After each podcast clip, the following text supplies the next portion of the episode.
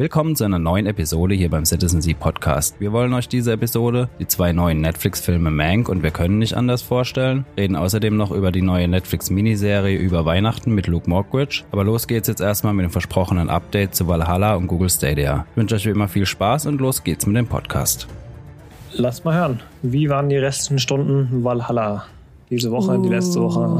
Es besteht eigentlich nur noch, ja, wird eigentlich nur noch Valhalla gezockt. ja, ähm, ich muss sagen, äh, es ist mal wieder ein Assassin's Creed, an dem ich mich festgebissen habe. Aber so richtig festgebissen nicht unbedingt, weil es ein Assassin's Creed ist und ich mir äh, und ich halt viele Assassin's Creed hatte, an denen ich mich so richtig festgebissen habe, sondern ich finde die Entwicklung, die Assassin's Creed gemacht hat, jetzt äh, vor allem, wenn du, wenn du das jetzt mal über die letzten zehn, zehn Jahre fast schon, oder? Mhm. Mehr? Mehr. Sogar? Mehr. Mehr, ne? Mehr. Also wenn ich mir überlege, so der, der Verlauf vom ersten Assassin's Creed über die äh, Ezio-Teile und was dann danach folgte bis zu Valhalla, ich finde die Entwicklung immer mehr in Richtung einem wirklich ausgereiften, gigantischen äh, RPG ist, ist ist genau das, was ich im Endeffekt wollte. Ich habe Assassin's Creed auch am Anfang geliebt, als es so überhaupt noch gar kein, kein Roleplay war. Aber ich finde diese Kombination super. Es, also ja, ich bin voll drin. Also was ich bei Assassin's Creed immer sehr geschätzt habe, war, dass es von Teil zu Teil sich extrem weiterentwickelt hat, finde ich. Also man hat immer obwohl es im Prinzip immer das gleiche Spielgrundlagenprinzip ist, hast du ja von jedem Teil aufs neue, komplett neue Elemente dabei. Was ja, mir den Langspielspaß aber nimmt, ist, dass es halt innerhalb des Spiels immer und immer wieder das gleiche ist. Das hatten wir auch schon mehrfach. Wie ist jetzt bei diesem Valhalla-Teil? Was haben wir, was haben wir an neuen Elementen dabei und wiederholen die sich auch endlos oder? Zum kurz, mm. wenn ich kurz einhaken kann, äh, zum Wiederholen, was mir jetzt gerade aufgefallen ist, ich habe, um Stadia zu testen, komme ich später noch drauf, ähm, das Far Cry New Dawn mal geholt. Mhm. Und äh, man findet so viele Elemente wieder, die man auch genauso in Assassin's Creed hat. Das ist wieder halt das typische Ubisoft dass halt irgendwie alles recycelt wird. Also ich musste teilweise echt gut lachen, weil ich halt einfach die du, Elemente das hast so du bei krass Ubisoft gefunden immer, immer. Ja, ja. Das immer, hast du aber selbst nicht nur Ubisoft intern. Ich habe jetzt, weil ich mal Bock auf, Bock auf das Miles Morales hatte, habe ich jetzt mal die ganze Woche lang nur das Spider-Man von 2018 gezockt, weil ich das vorher spielen wollte. Bin jetzt auch so zu zwei Drittel durch und da ist auch nichts anderes. Also du gehst halt auf irgendein Hochhaus, aktivierst irgendeinen Turm, dann siehst du halt alles, was in diesem Bereich ist und dann machst du halt eine Schlägertruppe schlägst zusammen, dann machst du einen Überfall, dann machst du ein Foto, dann machst du, fängst du eine Taube ein für irgendeinen Obdachlosen und also das ist auch nicht anders als Assassin's Creed, nur mit anderen Inhalten halt sozusagen. Aber, Aber das mit den Türmen haben sie von Assassin's Creed geklaut. Bestimmt, ja. Ja, Fall. ich glaube, das also, war bei Assassin's Creed zuerst. wirklich zum ersten Mal mit den mhm. Türmen. Mit diesem Karte aufdecken in diesem Bereich quasi. Also ich finde, klar, du hast immer noch dein, dein Assassin's Creed-Style, dass du dich verstecken kannst, jemand von hinten meucheln kannst, Attentat und da musst du den mal töten, da musst du den mal töten. Es hat aber halt auch jetzt wenn man das sich mal so die Entwicklung anschaut, also es geht wirklich immer mehr in Richtung Roleplay. Du hast deine krasse Ausrüstung, die du entweder verbessern kannst, wo du mittlerweile ja auch Ruhen einsetzen kannst, damit sie besser wird, damit sie, damit du noch zusätzlich Schaden machst oder damit du zusätzlich noch einen Rüstungspunkt kriegst. Dann hast du einen Skilltree, der ist mittlerweile vergleichbar fast mit Skyrim. Mhm. Dann ähm, ja, du hast, du hast halt auch, klar, du hast diese klassischen Dinger, dass du hier was überfallen musst, da musst du eine Feste einnehmen. Das ist schon mm, teilweise repetitiv, aber dadurch, dass du dich halt auch wirklich mal eine Woche lang oder so nur darauf konzentrieren kannst, die ganzen äh, Kopfgeldattentate zu machen oder da mal nur Nebenquests zu machen. Du kannst dich entscheiden, jetzt nur mal rumzurennen und mit den Leuten zu reden und zu gucken, wen kriegst du alles ins Bett und wen kriegst du nicht ins Bett. Ist das ja, natürlich ist es immer wieder irgendwo dasselbe, aber das ist es ja bei, das ist ja so oft bei Roleplay. Also ich sehe ganz viele Elemente, die habe ich jetzt in Valhalla oder die hatte ich schon bei The Witcher, die hatte ich da, die hatte ich da. Also irgendwo ist es natürlich immer wieder das gleiche Spielprinzip auf, Eben. auf die eine oder andere Art und Weise, aber das was Die Frage halt ist auch, wie sehr einem eben dieses Setting gefällt und ähm, ja, yes, wie sehr man das halt in Kauf nimmt. Wie gesagt, ich kenne das halt nur jetzt aktuell von diesem Spider-Man-Teil und ich habe noch selten sowas äh, wie du sagst, repetitives, ich krieg das Wort nicht mehr ausgesprochen, sowas Wiederholendes gezockt und bin trotzdem so süchtig drauf hängen geblieben. Also ich renne dann rum und fange halt zwölf Tauben einen, einen ganzen Abend lang so, mhm. was ja auch, da, wo jetzt jeder andere denkt, pff, geiles Spiel. Also, ähm, ja, ich meine, ja, Hauptsache du hast halt Spaß dabei. Eben, ja, also eben. bei, bei Valhalla hast du ganz viele Bezüge auch zu ähm, Serien oder Filmen, die so manchen vielleicht dann doch überzeugen könnte. Also es spielt ja, du bist ja, du bist ja ein Wikinger, ne, in Norwegen oder Nordwege heißt es dort. Und du gehst ja nach England, um dort dann so ein bisschen nach äh, England, bitte. Nach England, um dort halt ein bisschen um aufzubauen. Das am Anfang von dem Spiel, ich habe echt gedacht, da irgendwie das Spiel hängt. Wo ja immer kommt Englerland. Das ähm, ist fertig gemacht. Also vom, vom Timing her ist es kurz nach dem Tod von Ragnar Lodbrok. Also du hast auch Quests gemeinsam mit den Söhnen von äh, Lodbrok. Und du kannst aber halt auch immer wieder nach Nordwege zurück kannst aber auch aufgrund von dieser Seherin, die halt auch in deiner äh, in deinem Dorf mit dabei ist, kannst du auch immer so einen so einen Trank trinken und dann kommst du nach Asgard beispielsweise. Mhm. Und da hast du dann halt die üblichen Verdächtigen wie Loki, Thor und äh, diese Brücke, dieser Bifrost oder wie er heißt. Und äh, ja, aber du hast aber auch immer noch diese, diese Storyline mit den Assassinen natürlich. Zwei Dinge, die mich interessieren bei dem Spiel. Punkt A ist das Movement. Assassin's Creed war ja immer so drauf auf, ausgelegt, irgendwie hier Venedig, sehr dicht gebaut. Du hast quasi, du kannst immer von Dach zu Dach springen. Wenn du es mal nicht kannst, dann ist äh, eine Planke, die zwischendrin liegt, oder du läufst über ein Seil drüber oder sonst irgendwas.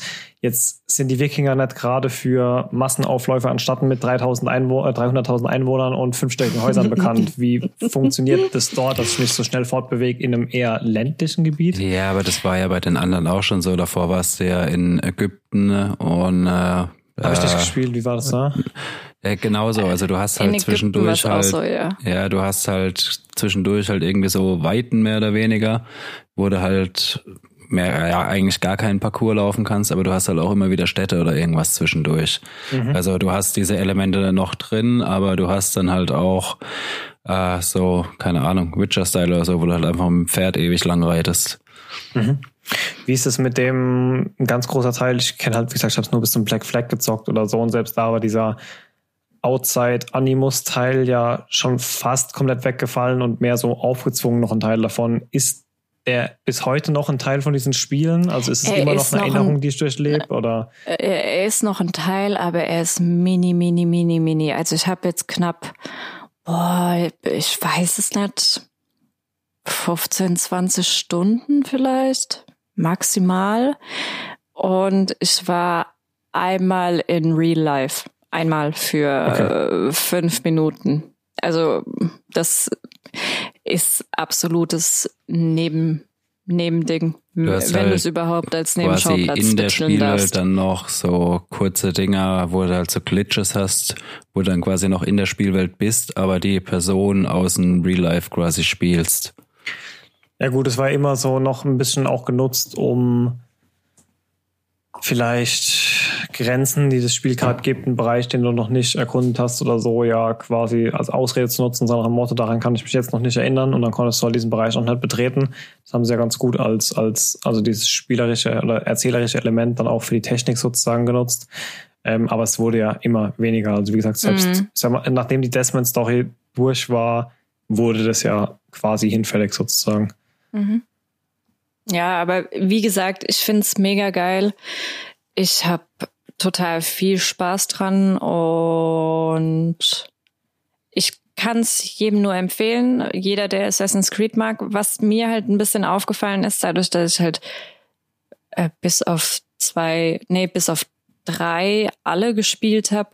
Ich habe das Gefühl, dass die Steuerung von Mal zu Mal simpler wird. Also wenn ich mir überlege, wie das ganz am Anfang war, ja, dass du, du hattest eine bestimmte Tassenkombination für, fürs Hochklettern, eine andere Tassenkombination fürs Runterklettern. Und klar war das zu Beginn sehr hakelig und auch bei Ezio hast du ja teilweise gedacht, ah, du dummer Depp, warum springst du jetzt wieder runter? Ich wollte doch eigentlich hoch oder nach rechts oder nach links. Aber mittlerweile ist es halt einfach nur noch, drück halt mal auf X und dann kletterst du halt hoch oder wo du halt hin willst, musst im Endeffekt nur hingucken und jo, that's it. Ja, mehr so dieses Parcours-Freerunning halt, ne?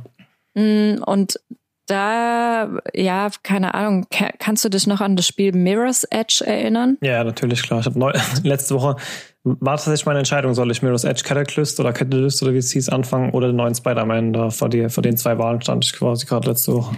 Und, und da fand ich es auch immer so mega geil, dass es halt nicht einfach ist, da Parcours zu rennen. Und bei Assassin's Creed war es ja, sagen wir mal, in den ersten sieben Teilen oder so auch nicht unbedingt einfach, dieses ganze Parcours. Ja? Also dann, du musstest das schon irgendwie aus dem FF beherrschen, wie du jetzt den Parcours hoch und wie du ihn runterrennst, so dass du halt wirklich zackig unterwegs bist.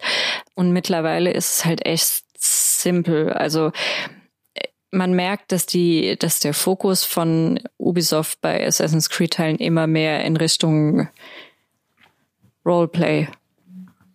Okay, also geht. also wird eher noch weniger was für mich sein als mehr. Das ist so überhaupt nichts für dich. Außer die Story. Die Story ist halt wirklich gut mm, mit den ja, das Wikingern. Eigentlich. Gut, aber du scheinst immer noch einen Haufen Spaß damit zu haben, so wie es klingt. Ja, ja, auf ja, jeden nur Fall. noch bis Donnerstag, nächste Woche. Weil dann geht los. Cyberpunk. Cyberpunk. Cyberpunk. Bevor wir darüber reden, bin ich fertig. Ja, wahrscheinlich. Bevor wir darüber reden, du hattest eben noch kurz Google Stadia erwähnt, äh, Nico. Was kannst du uns ähm, dazu sagen? Ja, sorry. Ähm, ich habe ja letzte Woche schon gesagt gehabt, dass ich da von Google eins geschenkt gekriegt habe, mehr oder weniger. Mhm. Äh, ich habe das jetzt mal ein bisschen ausgetestet und ich muss sagen, äh, es ist schon teilweise sau cool. Also vom äh, Bild her, wie es läuft und äh, also von der Flüssigkeit, von der Auflösung her, sieht super aus. Also wenn ich das auf dem äh, Fernsehen 4K zock, das äh, hat fast ein besseres Bild als die PS5. Echt? Oh. Ähm, was halt teilweise dann echt ein bisschen anstrengend ist, ist halt der Input-Lag. Und da ist es halt auch sehr unterschiedlich, wo du es zockst. Also wenn ich jetzt auf dem äh, Fernseher zock, dann läuft es ja über den Chromecast Ultra. Mhm. Und da hast du schon einen sehr spürbaren Input-Lag beim Controller.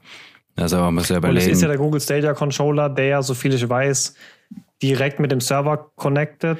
Nee, nee, nee, das ist Amazon. Ne? Das ist bei den Amazon, boah, mir fällt der Name nicht gerade nicht ein. Amazon, Aber da gibt es so einen extra Controller, der weniger Input-Lag hat, weil er nicht über dein WLAN geht, sondern direkt sich da irgendwie verbindet. Ne? Ja, ne? in der Theorie. Also das Amazon-Ding, das Luna heißt es, glaube ich, weiß nämlich nicht genau. Das muss momentan noch gar nicht funktionieren. Also ich habe letzt gerade äh, in äh, einem anderen Podcast gehört von einem, der es getestet hat. Das mhm. ist ja momentan auch nur in den USA verfügbar. Und äh, das muss noch Ultra-Hänger haben. Äh, ja, zurück zum Stadia. Also das funktioniert schon sehr gut. Also Einzige, wo du auch diese krassen Input-Lags hast, ist dann über den Chromecast, wenn es jetzt ähm, am PC, Handy, also ich habe jetzt auch extra mal alle Geräte ausprobiert, also kannst ja am Handy zocken, am Tablet, außer bei iOS-Geräten, ist nochmal eine andere Geschichte. bei Apple, ja. ja ähm, oder am Chromebook habe ich es ausprobiert und so weiter. Sobald der Controller übers Kabel oder über Bluetooth verbunden ist, ist es kein Problem. Da funktioniert es schon, also sagen wir mal, für ein Singleplayer-Spiel ausreichend. Jetzt ja. ein äh, Call of Duty oder sowas online zocken wollte ich damit nicht. Da Ähm, äh, ja, da brauchst du ja quasi jede Millisekunde. Aber Ja. ich habe jetzt zum Beispiel äh, Destiny 2 ausprobiert. Das ist halt kostenlos dabei, dabei bei Stadia. Ja. Und habe mir jetzt da im Rahmen von Black Friday ähm, äh, noch das Far, äh, Far Cry New Dawn geholt. Wollte ich eh schon eine Weile mal reinzocken.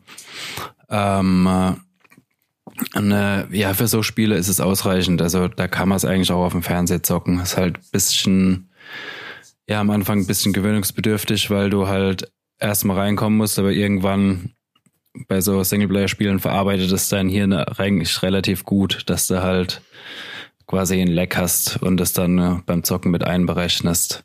Ja. Also mal kurz die Seite von mir, weil ich bin ja überhaupt kein Shooter-Spieler, nur alle paar Jahre mal, wenn irgendein Gescheites rauskommt und dann nur für ein paar Wochen, dann war's das. Also mir ist dieser Lag, ich habe gestern dieses Far Cry New Dawn mal kurz gespielt, mir ist das gar nicht aufgefallen, muss ich zugeben. Ich hatte das Gefühl, dass die Steuerung ein bisschen schwammig ist, aber das kann auch sein, dass das einfach Far Cry New Dawn ist.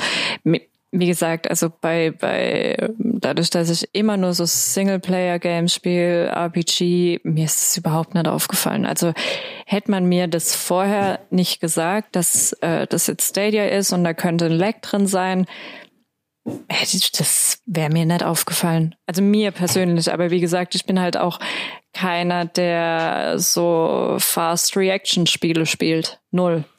Ja, also ich denke auch für die allermeisten wird es vollkommen reichen. Also jetzt auch, keine Ahnung, es gibt jetzt auch gerade irgendwie das Angebot, wenn du Cyberpunk vorbestellst, äh, kriegst du Stadia Pro zwei Monate umsonst. Also für die allermeisten ist sowas, gerade Cyberpunk oder so, wahrscheinlich völlig ausreichend. Und äh, wie gesagt, also mich hat's dann auch nicht mehr so krass gestört. Also find's eigentlich schon sau cool, Stadia, und es hat meiner Meinung nach auch ein bisschen zu wenig Beachtung. Also gerade wenn ich jetzt irgendwie keine aktuelle Konsole hätte und kein Gaming-PC, ist es eine absolut äh, legitime Lösung. Da, Aber du wolltest halt kein äh, Titanfall 2 drauf spielen, online competitive oder so. Klar. Nee, das, also das nicht. Ich muss es mal ausprobieren. Also du hast da in dem Pro ist auch ähm, PUBG drin. Das habe ich jetzt noch nicht ausprobiert, weil bei sowas wirst du es ja krass merken dann. Ja gut, aber ob das jetzt unbedingt der Benchmark-Test für den Lag vom Controller sein sollte, weiß ich nicht, weil es war schon immer der so ein Lag für bisschen, alles. Äh, ja, ich mag das Spiel, ich bin ein großer Fechter davon, aber das würde ich jetzt zum Testen nehmen, um zu gucken, wo jetzt der Lag herkommt. Also. Ja, ich muss mal gucken, was es da so gibt, wo ich, äh, wo ich das mal genauer testen kann. Aber ja, also ich wie gesagt, für die allermeisten Leute wird es auch völlig legitim sein. Wobei man halt auch sagen muss, wir haben hier halt eine Gigabit-Leitung. Ich weiß es nicht, wie das dann aussieht, äh, wenn du halt eine schlechtere Internetleitung hast.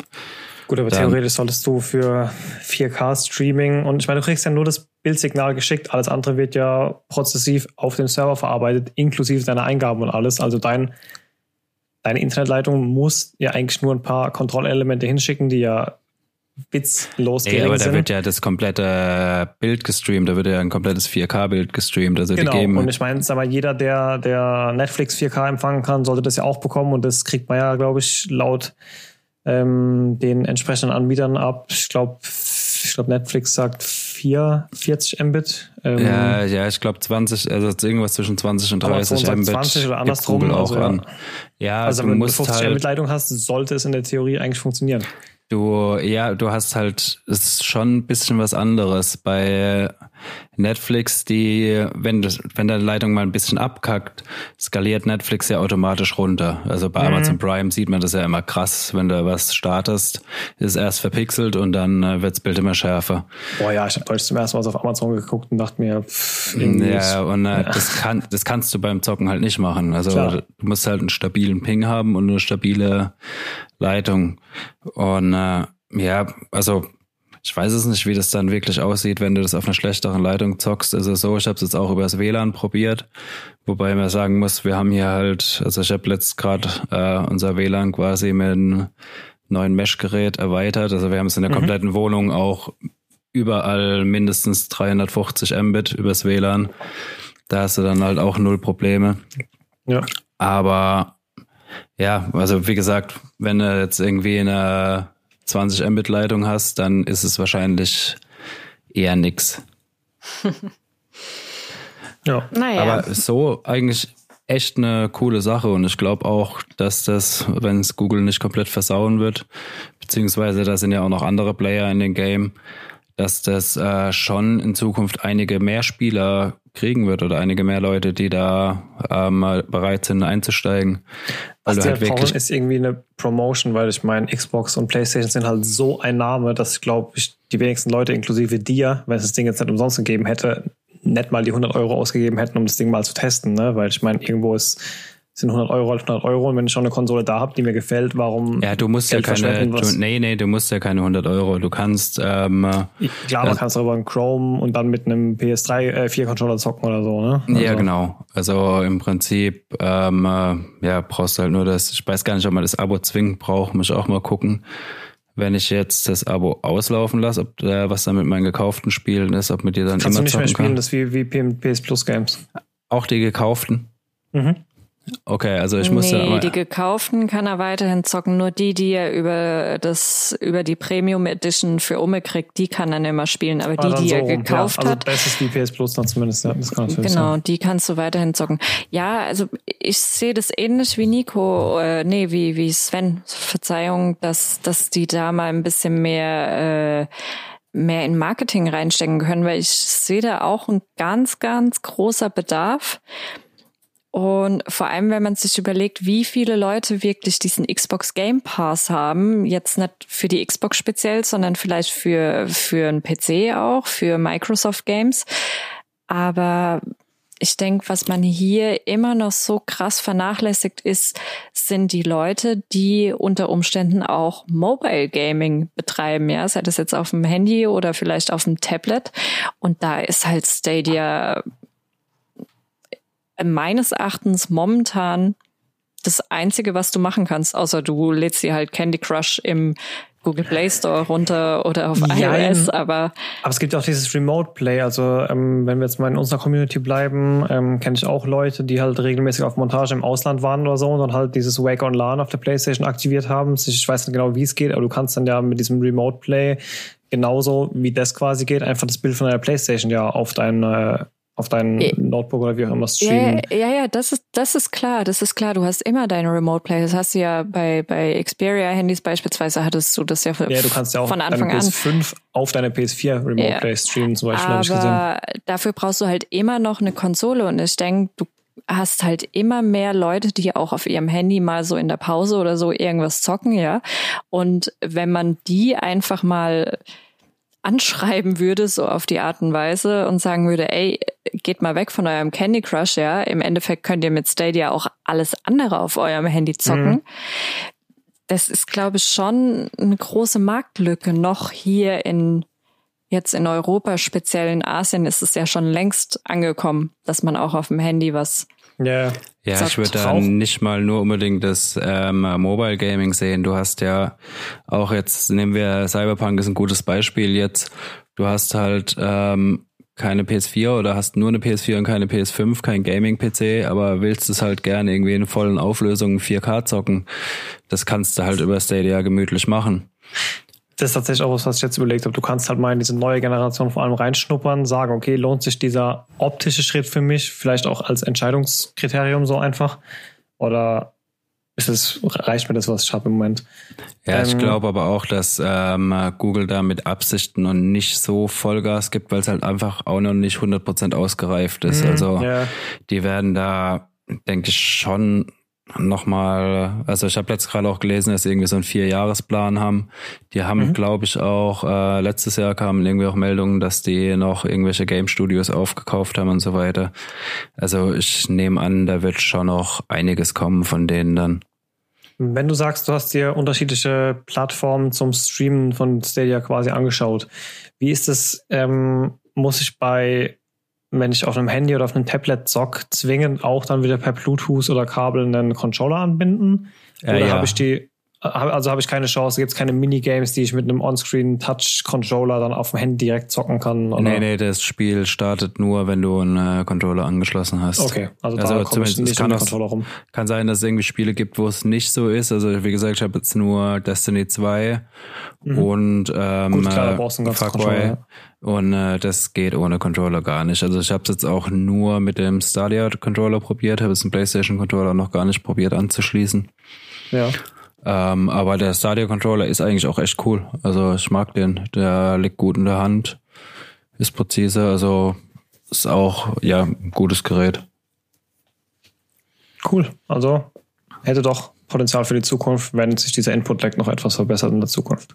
Ja, also wie gesagt, dieser Input-Lag wird wahrscheinlich auch eine durchschnittliche Casual Gamer wird es nicht merken. Hm.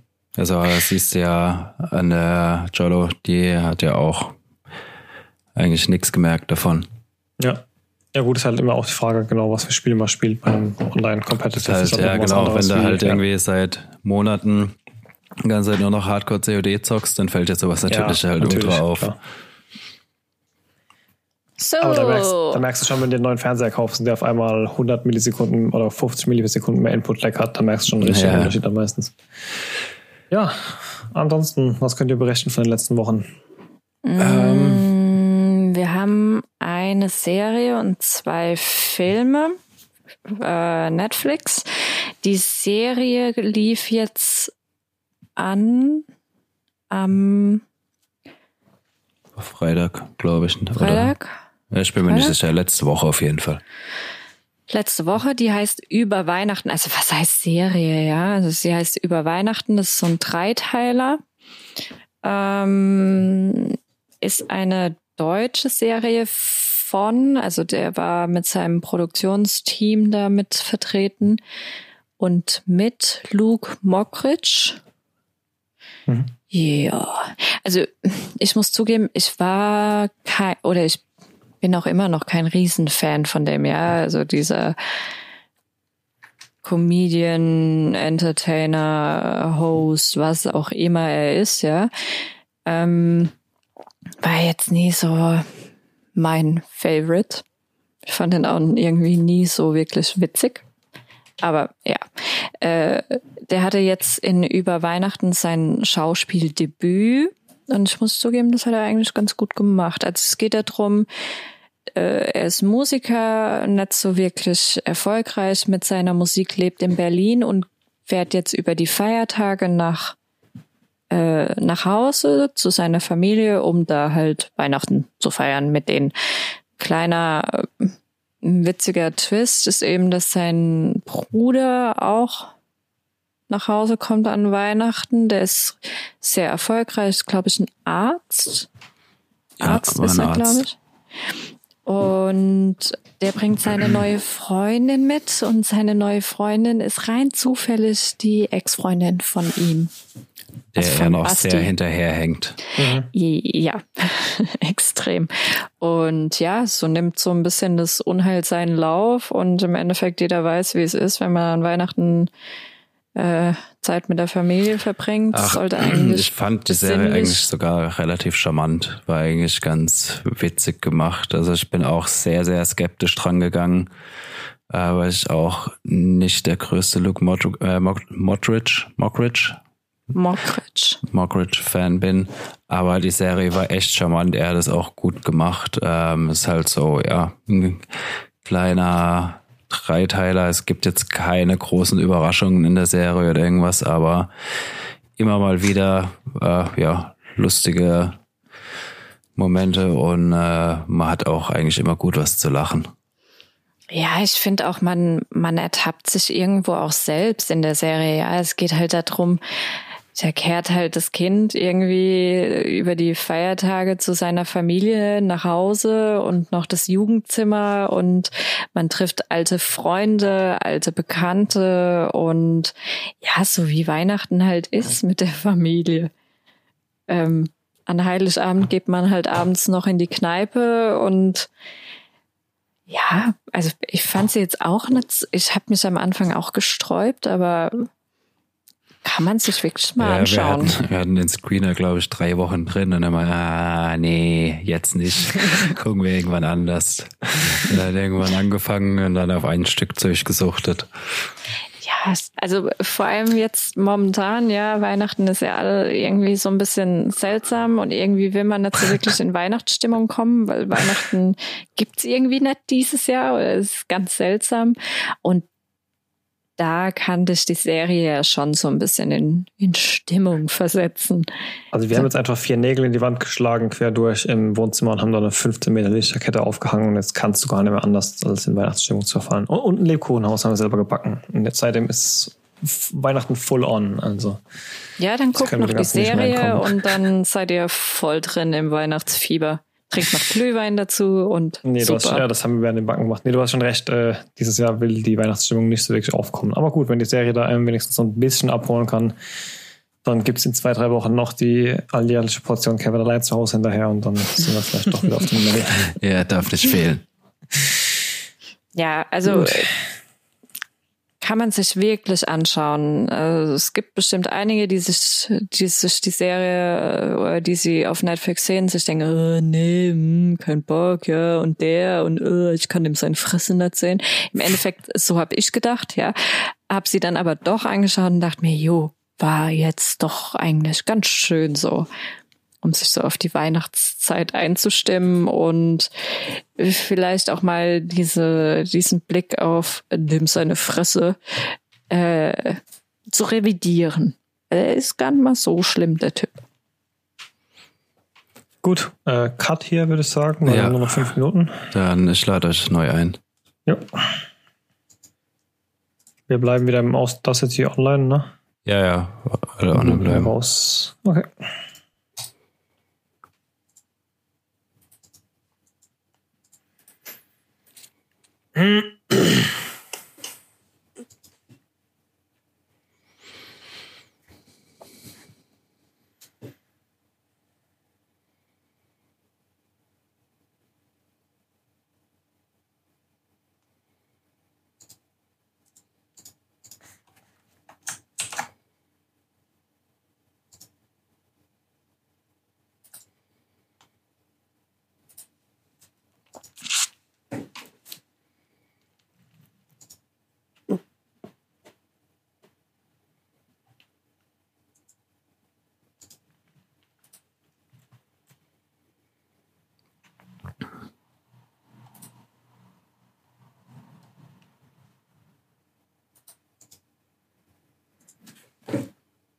Hello.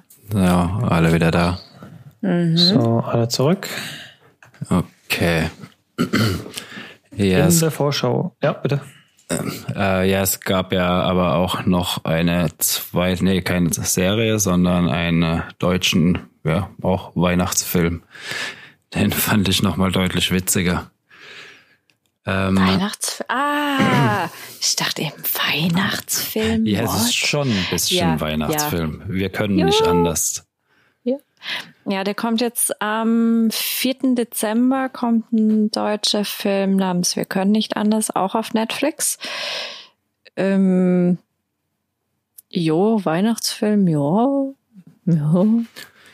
Ähm, Ja, es hat Ist- so ist, ist ganz, ganz, also wenn man sehr wohlwollend ist, hat so ein bisschen Guy Ritchie Anflüge, halt sehr das, das ist aber sehr wohlwollend. Ja, ist halt so ein bisschen verwirrender Kleingangster.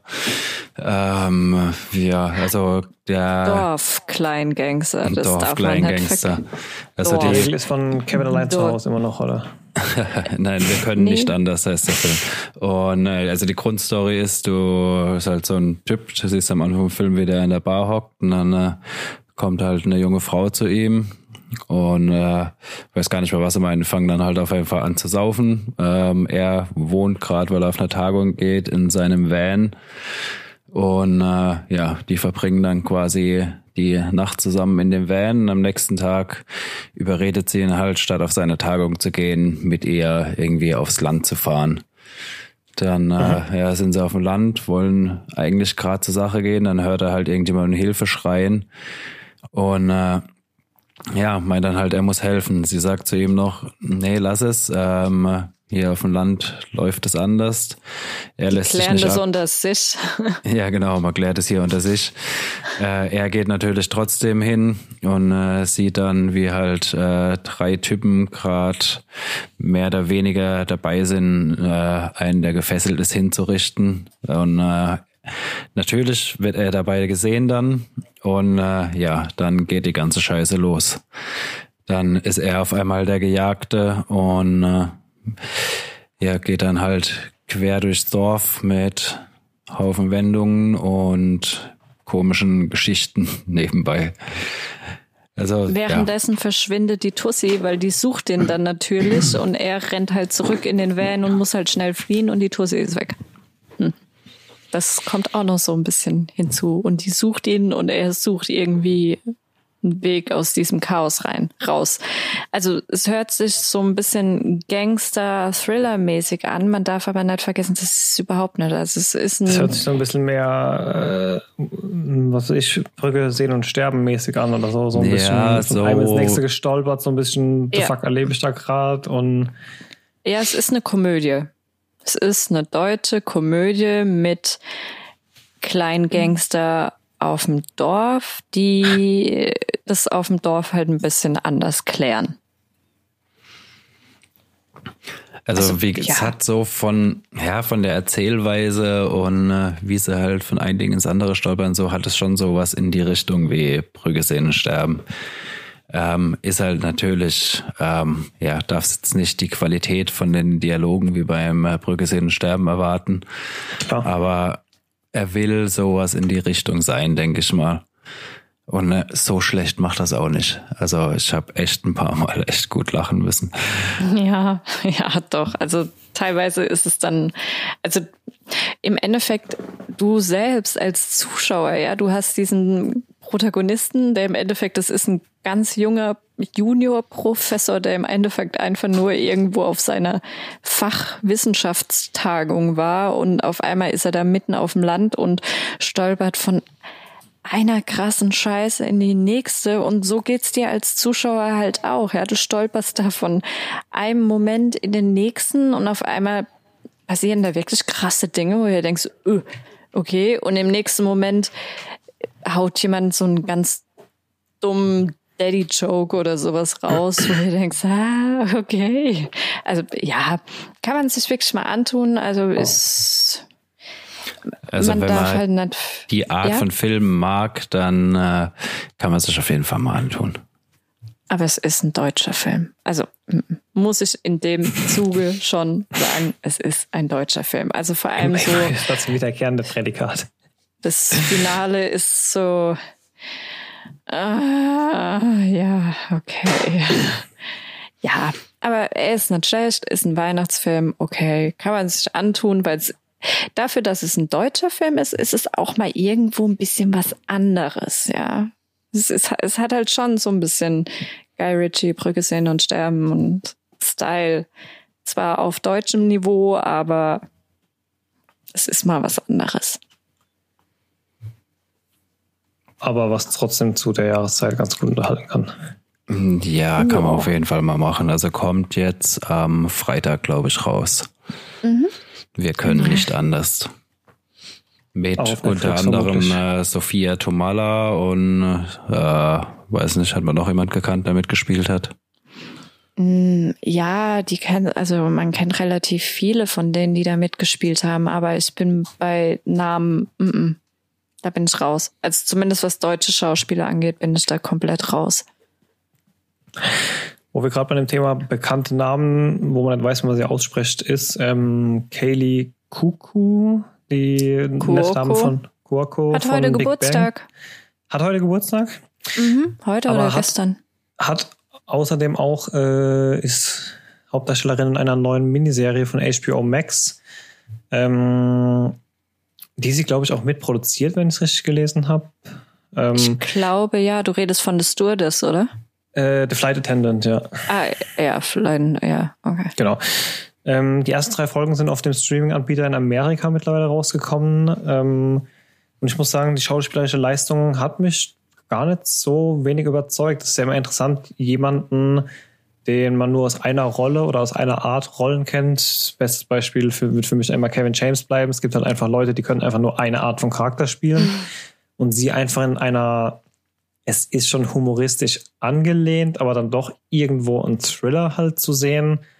Ähm, war schon nicht schlecht. Also storytechnisch ist es jetzt nicht meine neue Lieblingsserie, aber allein für ihre schauspielerische Leistung sollte man dem Ganzen, wenn es dann mal nach Deutschland kommt, auf jeden Fall eine Chance geben. Oder wenn man halt die Möglichkeit hat, über ein VPN und ein Pay-TV-Abo in Amerika das Ganze anzuschauen, ähm, gerne dann mal reinschauen auf HBO Max. Gibt es das hier noch gar nicht? Nee, ähm, ist auch auf noch nichts iTunes? bekannt. Ist noch nichts bekannt, wann und wo das kommen wird hier. Nee. Achso, du meinst über Streaming auf iTunes kann ich nicht sagen. Ich bin da, bin da auf meine amerikanischen Pay-TV-Abos verlassen tatsächlich. ähm, ja, die Prämisse ist so ein bisschen, das ist im Grundprinzip, wenn man mal dieses, dieses nerdige Thema von Big Bang rauslässt, dann ist ihr Charakter jetzt nicht so weit weg von dem, was wir in Big Bang sehen. Sie ist halt eine ziemlich in Übermaßen Alkohol genießende, feierwütige, junge, hübsche Dame, die halt eben als Flugbegleiterin durch die Welt chartert in dem Fall.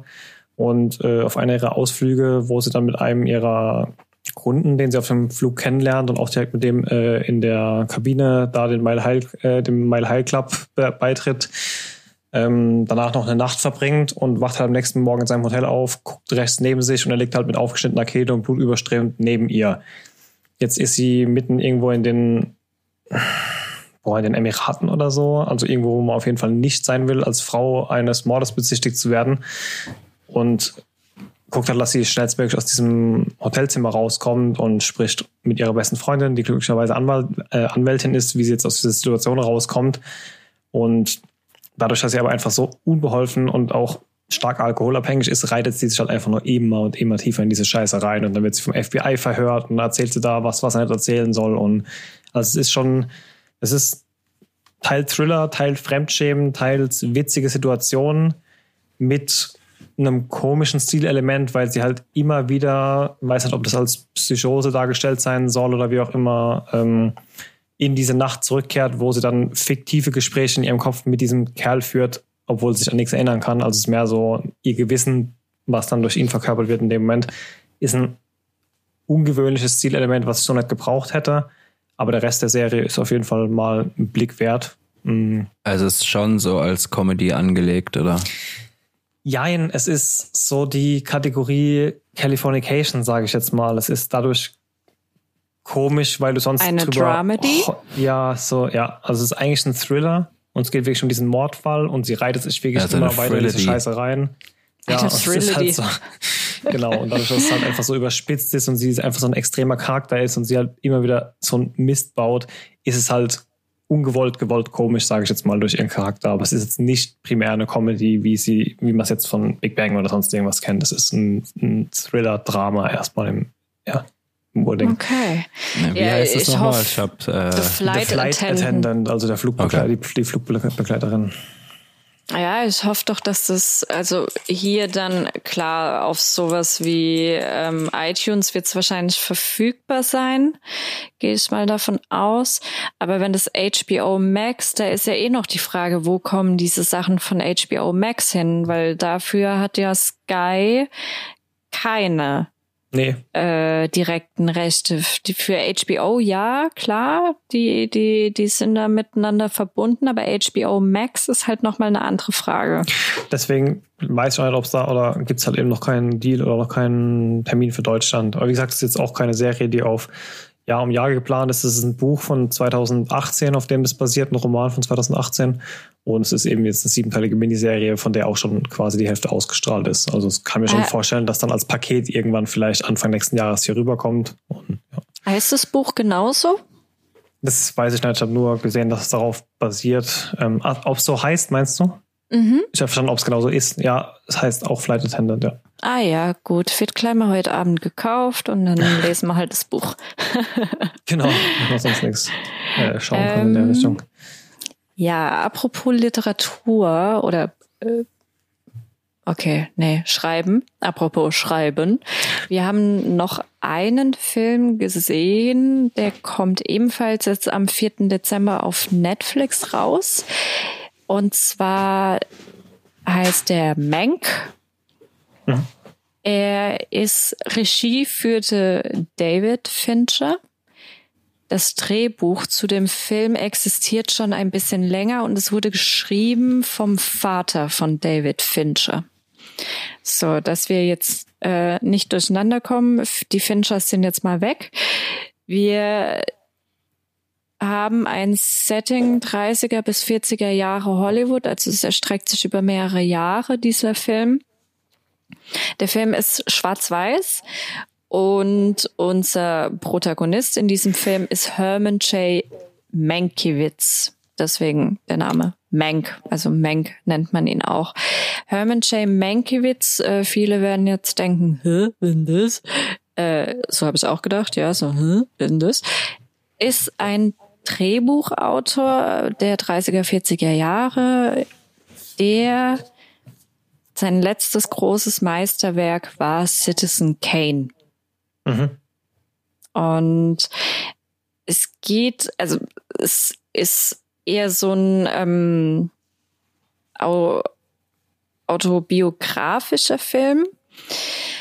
Äh, gespielt wird Mank von Gary Oldman, aber das sind natürlich noch ganz viele andere dabei. Amanda Seyfried spielt mit äh, Charles Dance. Heißt der Charles Dance? Der Typ Kein von Game Plan. of Thrones? Der Tywin hm, Lannister? Welcher wäre da? Oh, keine Ahnung. Ach, der hier auch bei dem einen äh, Schwarzenegger-Film mitgespielt hat. Entweder heißt er Charles Dance oder Charles Dancer, eins von beiden. ähm, ja.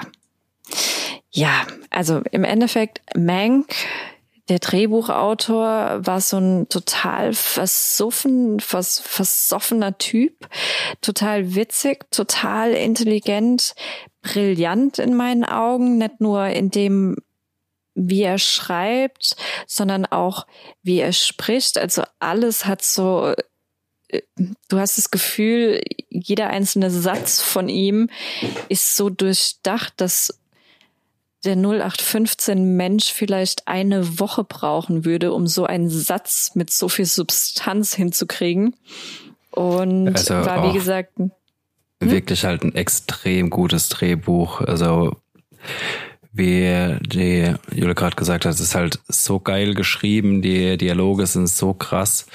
Ähm, der Film macht wirklich richtig, richtig Spaß. Bin da, wenn es heißt äh, Schwarz-Weiß-Film, auch erstmal bisschen abgeschreckt. Aber ja, es ist einfach, du merkst halt, da muss einer wirklich viel, viel Arbeit in das Drehbuch gesteckt haben, weil halt wirklich jeder Dialog sitzt und ähm, ja, also so wie ein Film sein sollte. Ich denke halt, also es ist halt auch wirklich eine Hommage an diesen äh, äh, Mankiewicz, Mankiewicz, wie auch immer. Mankiewicz.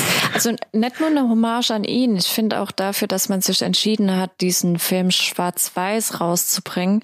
Das ist ja allein schon die Hommage selbst an die goldenen Jahre von Hollywood der 30er und 40er Jahre.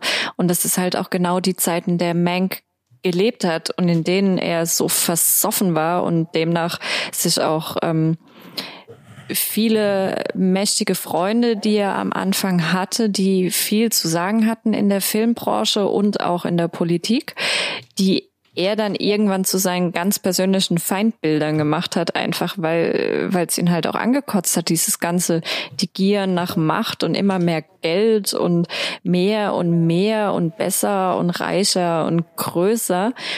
Und mit Citizen Kane oder mit dem Drehbuch, was er zu Citizen Kane geschrieben hat, das war so ein bisschen seine persönliche, ganz eigene poetische und literarische Art der Rache an diesem, nicht nur an einzelnen Personen, sondern an, an, an dieser kompletten Filmgesellschaft, die es damals gab, die da im, im Hintergrund die ganzen Strippen gezogen haben. Und ja, und man darf halt nicht vergessen, es ist auch immer noch Gary Oldman und ich bin so ein riesen hm. Gary Oldman-Fan. Ja. Es ist aus also, der Hand von dem Mann, der uns ja Mindhunter, Fight Club und so weiter und so fort gebracht hat. Ne? Also da kann schon wenig schiefgehen eigentlich. Ja, es ist auch wirklich gut gemacht. Ist auch nichts schiefgegangen.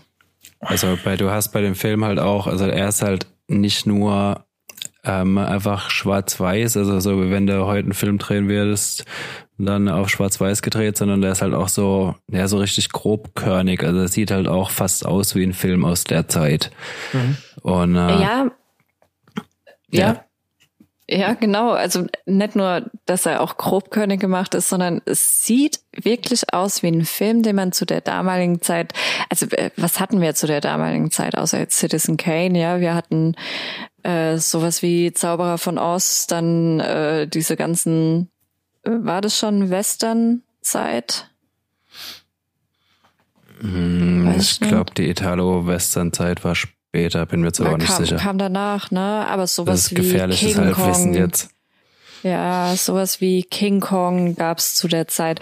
Also ja, man kennt die Filme aus der Zeit und er fühlt sich auch so ein bisschen so an, aber das ist ja auch das Tolle dran. Also ich finde den von vorne bis hinten war das ein perfekter Film für mich.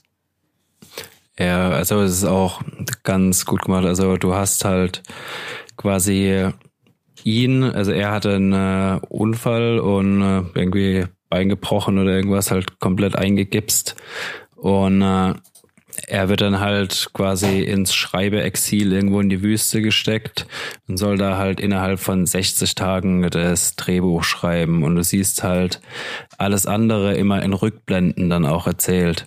Also quasi zur, ähm, äh, ja, zur realen Zeit, wie auch immer.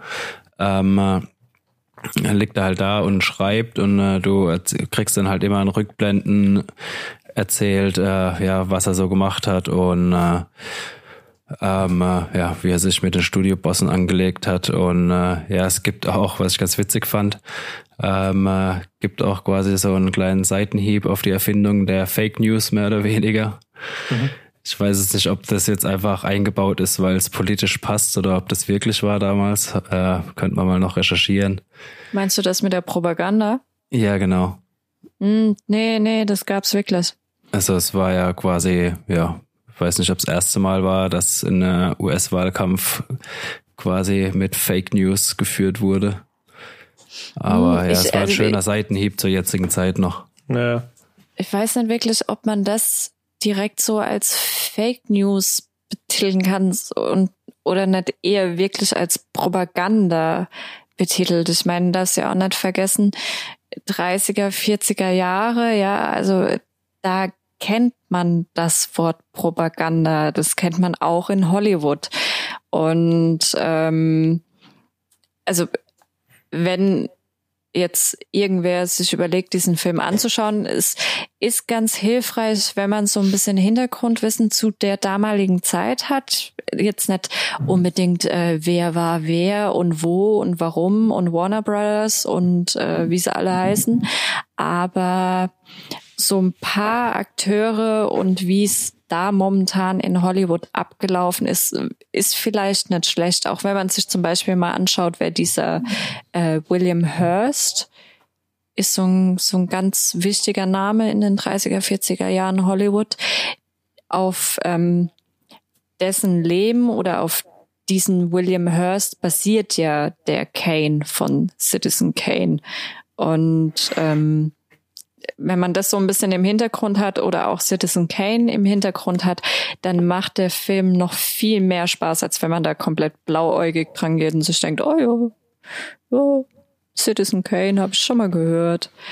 Also, ja, es schadet auf jeden Fall nicht, sich mal ein, zwei Wikipedia-Artikel durchzulesen. Ja. Zu Citizen Kane meint jetzt. Ja, generell, also zu, allgemein zu der Zeit damals so. Genau, zu der Zeit. Also zu, also der, der Film handelt eigentlich gar nicht von Citizen Kane. Also ich glaube, hm. Citizen Kane kommt, also wird nie genannt, glaube ich, oder? Mm, mm, doch, doch, wird genannt auf jeden Fall. Ähm, aber es ist dafür, dass es halt eigentlich das, das so ein riesengroßes Thema ist, ja, jeder, fast jeder kennt Citizen Kane, mhm. ist es in dem Film eigentlich wirklich nur ein Nebenschauplatz. Aber wer halt ein ganz großes Thema spielt, ist dieser William Hurst, früherer Freund, mit dem er sich dann halt so ein bisschen anfeindet und auf dem ja diese Figur Kane so ein bisschen basiert. Okay. Äh, ihr sagt, es war Vorschau, das heißt, der Film kommt jetzt erst auf Netflix für die deutschen Ja, am Zuschauer, Freitag. oder? Mhm. Am vierten. Alles klar. ja, auf jeden Fall. Also, ich meine, äh, auf jeden Fall ein guter Film für alle Filmliebhaber. Und äh, ich meine, gibt es wahrscheinlich einige, die noch deutlich mehr, oder ich weiß nicht, schwer mehr von Filmgeschichten zu verstehen als wir. Ähm, die werden damit wahrscheinlich noch mehr Spaß haben, weil sie halt auch ähm, ja die ganzen Geschichten dahinter irgendwoher kennen wahrscheinlich. Also Aber definitive Empfehlung. Ja, auf jeden Fall. Also ähm, mitunter einer meiner Highlight-Films dieses Jahr. Definitiv. Ich fand den so gut. Und ähm, ja, Mank erinnert mich auch so ein bisschen an Hank Moody. Irgendwie, wie er da ist, so voll versoffen und mit allen abrechnet und sich denkt, ey, ihr Pisser und äh, ja, ist ein super Film. Wo du bei Highlights bist, ich finde, wir sollten irgendwie nochmal zum Beginn nächsten Jahres oder so wieder so ein Special machen und mal gucken, was dieses Jahr eigentlich an guter Unterhaltung rauskam. Weil Mhm. ich glaube, man kann es an wirklich guten Sachen durch die Situation jetzt geschuldet auch an einer Hand abzählen, aber es waren halt auch viele Überraschungserfolge dabei, die dann doch wieder sehr gut unterhalten haben an Filmen und Mhm. Serien. So muss ich sagen, dieses Jahr ging die Schere der Unterhaltung doch schon ganz schön auseinander. Ja, also jetzt, ich finde gerade zum Ende des Jahres hat vor allem Netflix gut rausgehauen noch. Also es waren Mhm, halt bestimmt die wart mal Filme, die sie für die Oscarsaison geplant hatten. Das kann Ah. sein, ja. Aber die haben jetzt wirklich nochmal ein paar gute rausgehauen. Ja, da kommen noch, Irishman war auch erst dieses Jahr oder war das schon letztes Jahr? das war letztes. Mhm. Letztes Jahr, glaube ich, auch. Letztes Jahr. Ah, stimmt, das war ja bei den Oscars auch dabei, ne? Mhm. Es gibt, ähm, da wir jetzt noch mal kurz das Thema haben, Netflix jetzt Ende des Jahres, es gibt noch zwei Sachen, die kommen jetzt, also eine Serie, ähm, was mir aufgefallen ist, so in den letzten Wochen und jetzt auch in den nächsten Wochen, ist Netflix Asia äh, mega vertreten. Es kommt jetzt am 5. Dezember, also jetzt am Wochenende, eine Serie raus, die heißt Detention. Das ist eine taiwanesische Serie. Es ist so eine Horror-Thriller-Mystery-Serie. Da geht es im Endeffekt um ein junges Mädchen, die kommt als Austauschschülerin an eine neue Schule. Und an dieser Schule gibt's einen Bereich, wo man eigentlich nicht hin darf. Die geht da natürlich trotzdem hin, einfach weil sie es auch nicht weiß. Und trifft dort einen Geist, der ihr so ein bisschen erzählt, was in den letzten paar Jahren, ich glaube, da geht's um eine Zeitspanne, Zeitspanne von 30 Jahren, dort alles in der Schule passiert ist. Und wir haben das ist so ein bisschen politisch angehaucht. Da geht's viel um Freiheit, Zensur und so ein Zeug, aber halt verpackt in eine Mystery, Horror, Thriller Serie. Und ähm, das ist das eine, das kommt diese Woche, das heißt Detention, auch auf Netflix-Serie. Und nächste Woche kommt was, da freue ich mich schon seit Ewigkeiten drauf. Und zwar haut auch Netflix Asia Japan eine Serie raus, die heißt Alice in Borderland. Kennt ihr habe ich auch das? den Trailer schon vor zwei Wochen oder so gesehen. Das sah ja super abgedreht einfach nur aus. Das ist ein Manga. Hm, Und zwar- ich kenne den Manga nicht, aber die Serie sah abgedreht aus. Die, also ich habe riesen Erwartungen an die Serie. Und zwar geht's darum, dass, also wir haben einen Hauptcharakter, der hat aber auch noch Freunde, ne? Also das darf man nicht vergessen, oder zwei, drei fest dicke, feste, beste Freunde. Ähm, das ist so ein, ja, so ein junger Mann, ja, joblos, ohne Perspektive. Was mache ich mit meinem Leben? Lebt in Tokio. Ähm, das Einzige, was so ihm so wirklich Spaß macht, sind halt, jo, ich habe meine Freunde und ich kann zocken. Und eines Tages wacht er auf und Tokio ist irgendwie anders. Es gibt keine Menschen mehr auf der Straße. Es ist alles irgendwie ein bisschen seltsam.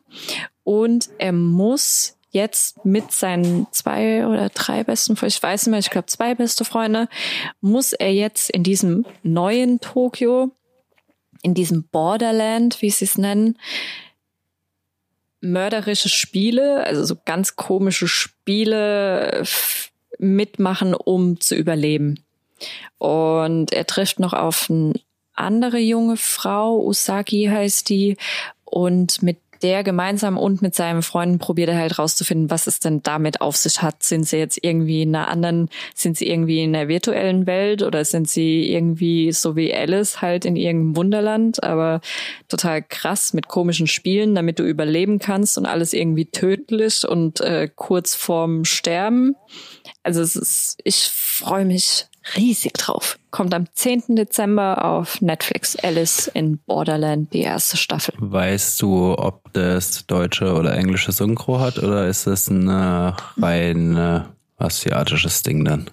Also noch ist es so, dass der Trailer nicht vertont wurde, aber laut Netflix soll bis zum 10. Dezember die deutsche Synchronisation fertig sein. Aber das halt nicht vergessen, es ist halt oder äh, es ist kein Anime, ja. Deswegen sage ich speziell, es ist eine Manga-Verfilmung. Es ist kein Anime, es ist eine Manga-Realverfilmung. Und ja, ich meine, Animes kannst du ja manchmal schon auf Japanisch anschauen. Also es gibt ja viele, die schauen ja ausschließlich die Animes nur auf Japanisch. Ob sie es dann hier auch machen würden, ja. Ich würde zur Not, würde ich mir das auch auf Japanisch mit Untertiteln anschauen. Natürlich, warum denn nicht? Aber ähm, laut Netflix soll bis nächste Woche, bis Release, die deutsche Synchro stehen. Und auch verfügbar sein. Beste. Ja, bin ich mal Und ansonsten wird nur gezockt, gezockt, gezockt, vermutlich, sobald dann Cyberpunk endlich draußen ist, falls es nicht noch viermal verschoben wird. Na, ja, Quatsch, theoretisch müssten wir beim nächsten Podcast schon eine Woche zocken können. Definitiv, ja. Ich hoffe auch drauf. ähm, ja, wo werdet ihr es zocken? PlayStation, Stadia, PC. Alles. Ich immer noch auf meiner guten alten PS4. Nee, auf der PS5 halt. Für was hat man das Ding extra noch abgestaubt unter Mühe und Not? Ja, definitiv. Also, wenn ich die PS5 hätte, würde ich natürlich auch lieber darauf zocken, aber. Ja, wir hatten ich, drei. Keiner wollte sie haben. Jetzt auf einmal ist ich will das Geld groß. Ausgeben. Nee, du, wie gesagt, ich sitze Corona-bedingt gerade in einer fremden Wohnung seit fünf Monaten fest mit einem 400 Euro TV ähm, von TCL. Ich glaube nicht, dass ich hier eine PS5 anschließen muss. Da wäre, glaube ich, jeder, jede Leistung, die die Richtung Fernseher pumpt, einfach nur verschenkt. Da müsste ich mich dann wieder zu Hause einschließen, wo seit einem Monat die Heizung nicht funktioniert und kein Wasser gibt. Ähm, nur damit ich dann vom LG-Fernseher frieren kann. Ich glaube, das ist mir dann doch nicht wert. Wäre es dir der Honigfernseher nicht wert? Hm, vielleicht bringe ich ihn irgendwann her, je nachdem, wie lange das noch dauert, bis die Heizung zu Hause gefixt ist. Aber ich freue mich definitiv auch drauf. Ich glaube, das ist dem Spiel kein Abriss tun, dass es dann äh, nicht in 4K ist. Sieht bestimmt bei euch um einiges besser aus, aber ich glaube, Spaß werde ich trotzdem damit haben. Und freue mich auf jeden Fall drauf, im nächsten Podcast mit euch dann auch nochmal darüber sprechen zu können, ob das die Erwartungen erfüllt hat. Ich glaube, ihr habt viel höhere Erwartungen als ich, weil ich habe mich damit exakt null auseinandergesetzt. Ich habe nur mitbekommen, es wird gehypt, deswegen will ich es zocken. Aber ich glaube, Nico, du gehst aus einer ganz anderen Perspektive da dran, deshalb bin ich gespannt. Nee, auf ja, also der Nico wird daran keinen Spaß haben. Ich sage dem das schon seit Wochen. Der wird das vielleicht einen Tag, lass es mal drei sein, dann wird er das nie wieder zocken. Ja, abwarten. Also, weil es die Erwartungen erfüllen kann oder weil es nicht sein Genre nee, ist, deiner Meinung weil, nach? Weil mich Skillbäume wahnsinnig machen. Ich hasse Skillbäume. Ja, ja. Das, äh, nicht nur die Skillbäume, alles, was RPG. Das ist, ja, das ist ja das RPG, nur halt im Cyberpunk-Setting. Ja, aber ja. man kann es auch als eine Art GTA ne? sehen vielleicht. Ja, aber was ja auch irgendwo. Nein, nein, also mir ist, mir ist schon völlig klar, was das für ein Spiel ist. Ähm, äh, mein Punkt, warum es mich interessiert hauptsächlich, ist einfach das Setting. Ich liebe einfach ja. dieses Cyberpunk-Setting. Das, das, ist, ist auch, also mich, vom Spielprinzip her, ich habe bei GTA nie irgendwas gemacht, außer halt Nutzen zu schlachten. So, das ist einfach eigentlich nicht mein Spielprinzip. Ja, nee, ähm, das mit GTA. Daher, mit GTA, das war jetzt auch nur Spaß. Also wie gesagt. Ich glaube, es ist schon im weitesten Sinne gar kein so ein schlechter Vergleich. Es ist halt so ein Free Run, Open World, Be What You Want in a City of Possibilities Game, sage ich jetzt mal. Ja, es ist halt, Vergleich, also, glaub ich, so ich glaube, ich, ich, glaub, ich kann bei dem Spiel auch mit diesem ganzen ähm, RPG-Zeug besser leben, weil mich halt das Setting interessiert. Also gerade Mittelalter-Spiele ja. oder sowas, es juckt mich halt einfach das Setting so null. Keine Ahnung, ich habe keine Lust, mein Schwert aufzuleveln, aber wenn ich da dann halt irgendwelche Cyberscheiße aufleveln kann, dann habe ich da auch mehr Spaß dran, wie wenn ich einfach ein äh, Schwert zum Funkeln bringe. Also ich hoffe ich glaub, auf genau das gleiche, ja. Ich glaube ja, dass Cyberpunk genau mein Spiel ist. Ich meine, ich habe auch nichts gegen Mittelalter-Scheiße. Ähm, es ist kein Mittelalter-Scheiße, es ist alles Fantasy in den meisten Fällen. Aber ich glaube, dass Cyberpunk mal wieder, also das Setting, klar, da habe ich mega Bock drauf. Ich finde auch alles, was Sci-Fi, Cyberpunk-mäßig ist, mega geil. Ähm, aber ich glaube, es ist eher das Entwicklerstudio, was ich jetzt persönlich hype, wo ich mir denke, jo, die hauen halt ein RPG raus, worauf ich mega Bock hab, in einem Setting, was ich so in dem Stil noch nicht hatte. Und deswegen, ich glaube, das ist so genau meins. Wir werden sehen, wer von uns am meisten Spaß hat. Ja, gespannt sind wir scheinbar alle drauf. ich bin gespannt, was ihr zu berichten habt das nächste Mal. Gut, Schau dir Alice im Borderland an, auf jeden Fall. Ja, wie gesagt, ich habe den Trailer schon gesehen. Ich glaube, ich gebe dem Ganzen mal eine Chance. Also wenn mich irgendwas vor ähm, asiatisches Fernsehen fesselt und es hat bisher noch nichts geschafft, dann vermute ich diese Serie, weil es sieht schon extra abgedreht aus. Mhm. Okay. okay. Dann Gut. viel Spaß beim Zocken und bis Cyberpunk, äh, bis zum nächsten Mal. bis Cyberpunk. bis Cyberpunk, ja, alles klar. bis dann, ciao, ciao. Macht's gut. Bevor es jetzt ganz vorbei ist, am Ende wie immer noch die Bitte um eure Unterstützung. Wenn euch der Podcast gefällt, dann lasst uns auch ein Abo da oder empfehlt uns weiter. Oder gebt uns eine positive Bewertung, wo auch immer ihr den Podcast hört. Wir würden uns auf jeden Fall freuen und ihr helft uns damit enorm weiter. In diesem Sinne, ciao bis zum nächsten Mal.